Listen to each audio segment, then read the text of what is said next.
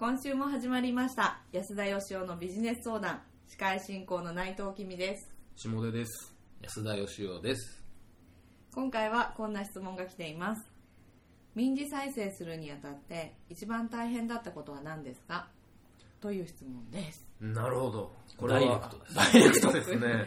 ダイレクトだしまあ我々としても安田さんにちょっと聞いてみたいことでもありますね、聞いてみたいですか？うんそうですね。あの正直僕がですね独立した半年後ぐらいなんですね民事再生うん外記部がしたのが、なので引き金でしたからね そうだったんですか。そうですか。それは初耳ですけど下も出君とリーマンですよ そんな並べていただけるほど僕の存在大きい。これは逆にありがたいですけど、まあ、なんでリアルに僕その前後って実は内部的には知らないんですね。ちょっと離れたところからしか見てないので、本当にどういうことがあったのかっていうのはちょっと知らないまあでもさ業績がまあ良くなかったっていうことはまあもちろんみんな知ってるわけじゃんはい。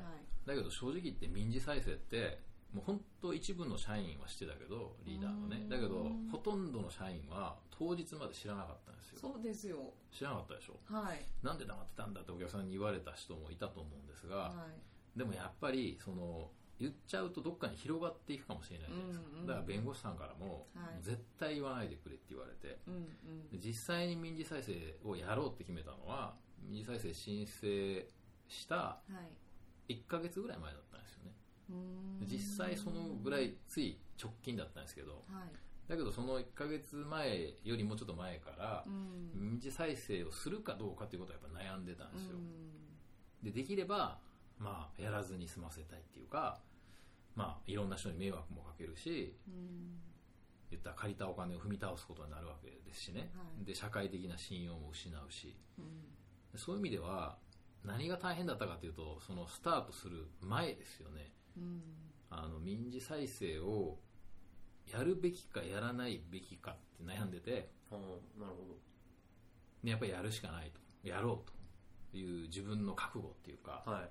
まあ、あのそれによって良くなるか悪くなるかっていうのは分かんないんですけどね、はいはい。だけど、まあ、まあやろうと決めるまでのその自分の葛藤っていうのがやっぱ一番大変やったですかね、ああ、なるほどね。うん。その間にはどんなことを考えるんですか？そのやったらこんなことが起こる起こらない。やらなかったらこんなことが起こる起こらないっていう意味で言うと、一つはですねあのやっぱり社員が、はあの民事再生やるってなった時に一斉に辞めちゃって誰も残らなくなって、まあ、要するに民事再生っていうのはこう借金はなんとかあの法的に免除してもらうんだけど事業は継続していきたいっていう結構自分勝手なもんなんですよね、はいはいはい。で自分はまあ責任取って退きますんでと。事業とお客さんと社員はこのまま継続していけるようにしてくださいねっていう。だから借金さえなくなったらこの事業はやっていけそうだぞっていうことが分かればまあ OK していただけたりするわけなんですよ、はい。だけどうちの事業って特に社員で成り立ってるんではいはい。社員がそれであじゃあやめますってなっちゃったりしたらもう成り立たないわけですよね。ああ借金なくなると同時に事業もできなくなってしまうってことですよね。なってしまうと。それともう一つはお客さんですよね、はい。やっぱりその民事再生ってもちろんやったことなかったんでそんななんかあの破産するような会社、まあ、破産と民事再生は違うんですけどもうん。分かんないじゃないですか。そうですね。だからそういう会社とはもうお付き合いできませんという会社が果たしてどのくらい出てくるかっていう。だから社員がどのくらい残ってくれてお客さんがどのくらい残ってくれるのかっていう。これやってみないと分かんなかったんで、はい。それがやっぱ最大のもう賭けでしたよねやっぱ。でも最終的にはやると決断したのはどういうきっかけでというか。もうやるしかなかったっていう感じですね。それはまあ資金面。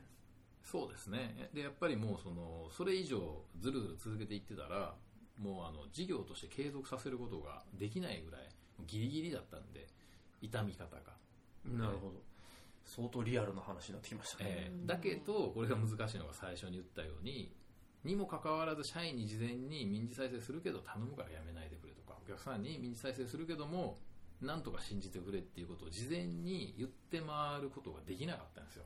あだから当日民事再生しましたとで覚えてるかどうかわかんないですけどはい。社内で発表する前にみんなあのヤフーニュースとかではい。社員が集まった時にはみんな知ってたっていうお客さんも知ってたみたいな、そんな状態だったんですよね。だけど根回しができない状態だったんですよ。はいだからきっとあの全員とは言わないけどきっと残ってくれるはずだみたいな。で社員が残ってくれればお客さんは結構社員についてきてる会社なんで、まあ、君が残るんだったらっていうことでお客さんついてきてくれるんじゃないかなっていうふうに思いましたね、うんなるほど。うん、ということは、まあ、最終的な決断は安田さんご自身の覚悟ですけども、はい。それをするにあたって悩んだのは社員が。そうですね。社員が残ってくれるのかっていう、まあ、その前にもみんな結構辞めていってたんではいでこれで民事再生するってなったらああ終わったなみたいなふうに思っちゃうのかなと、うん。でも結局蓋開けてみたらやっぱり社員はほとんど辞めずに残ってくれてはい。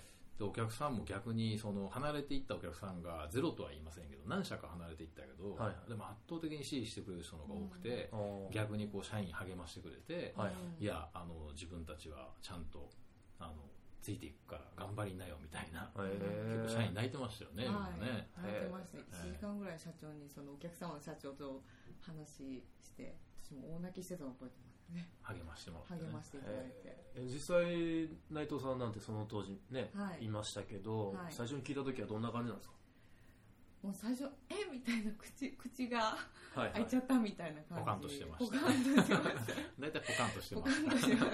えあのまあ大変だ大変だという状況ずっと分かってたんですけどまさかそこに行くとはっていうのがまずあったのとあとまあそれで結局自分たちがどうなるのかとかお客様がどうなるのかとか民事再生っていう言葉自体は知ってるんですけどどういう影響が出てくるかとかっていうのは全然分からなかったので。わかんないですよね。そうですよね、でもまああの事業としてなんとかやっていけそうだなっていうのは最初の3ヶ月ぐらいでなんとなく手応えがあってうん。でもう一個やっぱ悩んだのはあのこんなことで悩んでたってあんまり言いたくはないんですけど、はい実際に僕社長で個人保証もしてたじゃないですか、はいはい。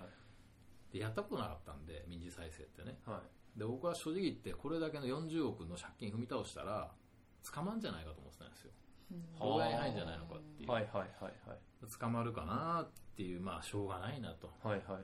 え2年ぐらいだろうかと いろいろ考えてました。まあ40億ですからね、3億円事件、6億円事件足してもまだまだ足りませでんから、そのその計算で言ったらもうあの3回ぐらい生まれ変わないと あの、ええ、罪滅ぼしできないっていう。あとはあのやっぱり個人的に自己破産するしかないんで、はい、自己破産したらどうなるんだろうっていう。いろんな噂があったんですよ。自己破産したらもうあのパスポートが取れないと海外行けないとかね。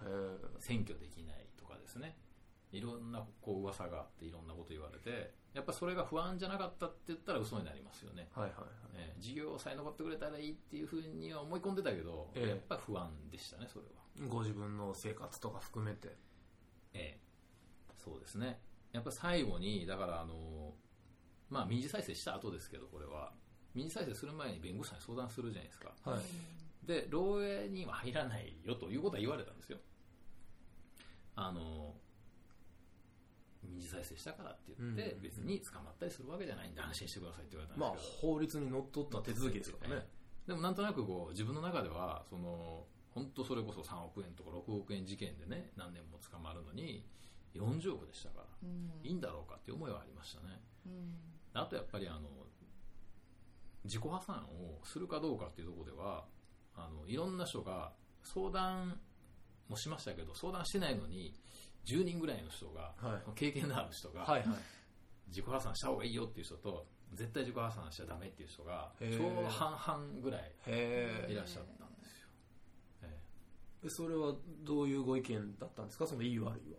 えやっぱり悪いあのしない方がいいっていう方は自己破産したらもうすっごいたくさんの申し直し社会復帰できないっていう。うんでも自己破産した方がいいっていう人は自己破産しないとずっと借金がついてくるんでそれこそ社会復帰できない、はいはいでまあ僕は僕は自己破産しないとあの、まあ、債権者の方が銀行とかが、もうその損金でそれが落ちなくなっちゃうんでああなるほど。税金処理できなくなっちゃうんでだからまあセットだったんですけどね僕は自己破産するって、だけどあの自己破産をしない方がいいっていうふうに勧めてくれた人はみんな自己破産してない人なんですよ。なるほど。で自己破産したことある人はみんなした方がいいっていう。なるほどなるほど。ええ。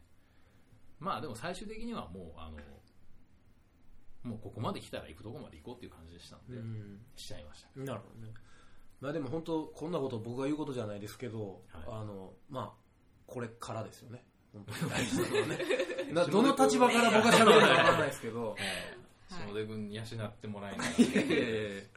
まあでも本当にねあの返せなかったことはまあ僕もね一緒にやってた中での一つなので、ーそうですね。はなんかあの質問に対する答えになってるかどうかわかんないんですけど、はいはい。まあそういう状況でしたね。い、なるほど、まあ、周りの人特に社員のお士気をどうするのかとどう保つのかっていうこととあとはまあご本人の覚悟、まあ、覚悟っていうのは今までのものを捨てるプラスそこからもう一回やり直すぞっていう覚悟も含まれるんでしょうし、そうですね。次の事業はやっぱり軌道に乗せないと意味がないんで、うん。はい。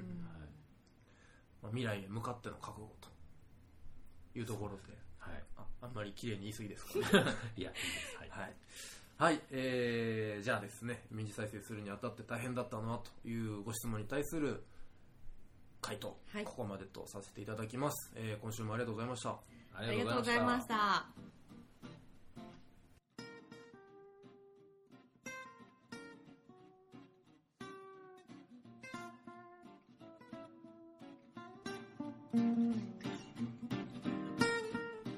この番組をお聞きいただいた方限定で安田義雄がここ1年間に行った講演の中人気ナンバーワンの講演レポートを入手していただけます。タイトルは「あなたは教えると育てるの違う説明できますか?」です。社員や部下の教育に携わる方にも上司に教えられる側の若手の方にもお役立ていただける内容です。レポートは境目研究家安田義雄ホームページのポッドキャストページからお申し込みください。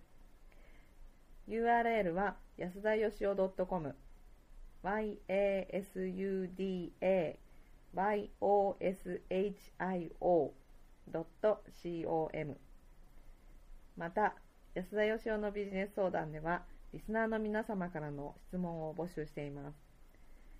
ビジネスや人生社会に対する疑問など皆様の質問をお待ちしております。